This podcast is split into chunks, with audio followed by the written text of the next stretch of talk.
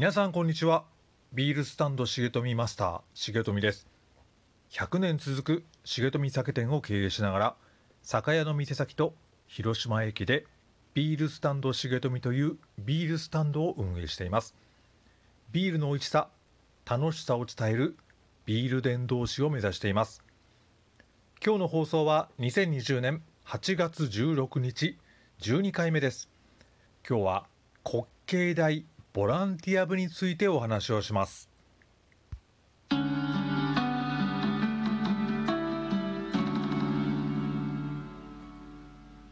今日で第12回目ですがこの調子でお話ししていくとビールスタンド重富にいつたどり着くのだろうかと自分自身でも心配になってはいますがあくまでも自分自身の振り返りが目的です。お付き合いをいただけるとありがたいです。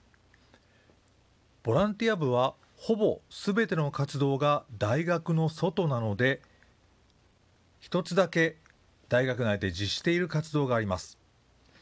それは献血です。年に数回学園内に献血バスをお呼びして学生に献血を呼びかけるのです。おかげで学内では吸血鬼と言われています。社会や地域には多少貢献できているボランティア部ですが年に1回の学園祭には毎年参加をしています。滑稽大の学園祭の中のメインイベントに佐世保のアーケード街を手作りのみこしを担いで行進をするという行事がありました。ボランティア部はこの手作りみこしを制作して学園祭に参加するのです。ある年にアイディアと制作を任されました。そこでまたあの永瀬先輩が学生らしく何か意見のあるものを制作するようにと意味が分かりません。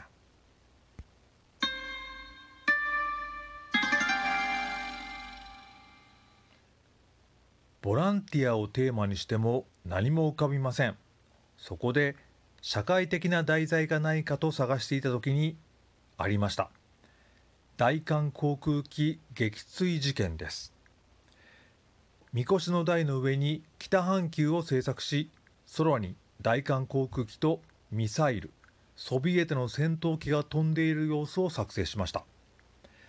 学生運動とかの意味は全くなかったのですがそれ以降広島ナンバーの赤い車に乗っている重富はよく職務質問をされました。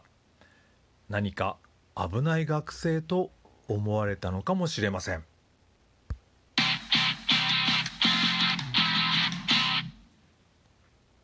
大学から町中心部のアーケードまでは約 8km みこしはかなり作り込んだので超重たいのですが実はパレードの前夜これを部員で出発地まで運ばなければなりません。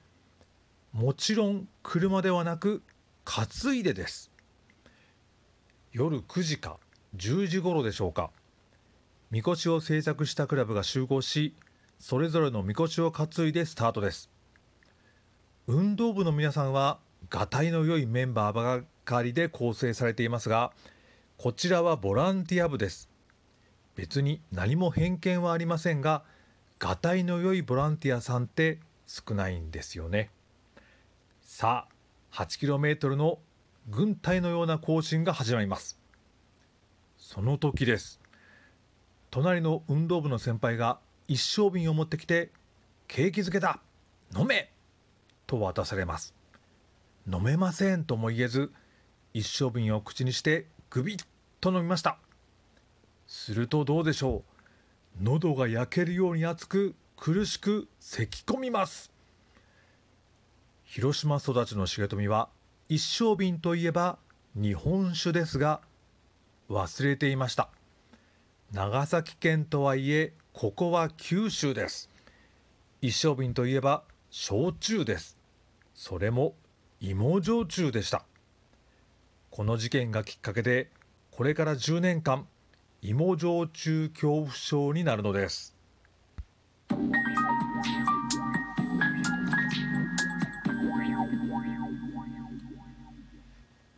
軍隊のような行進のちょうど中間地点に鹿島へトンネルがあります。それまでは車線が片道2車線以上あるので一番左の車線をゆっくりと更新するのですがトンネルは上り下りで2車線しかありません。交通規制をして進まなければなりません。ここからはトンネルを抜けるまではダッシュです。鹿島へトンネルダッシュ。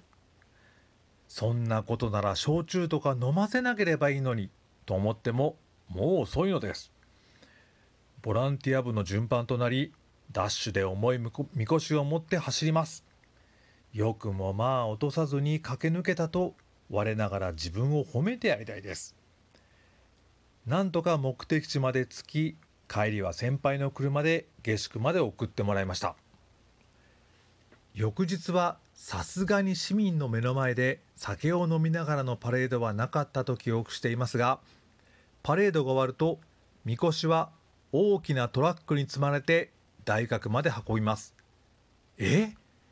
それなら持ってくる時もトラックで運んでよ。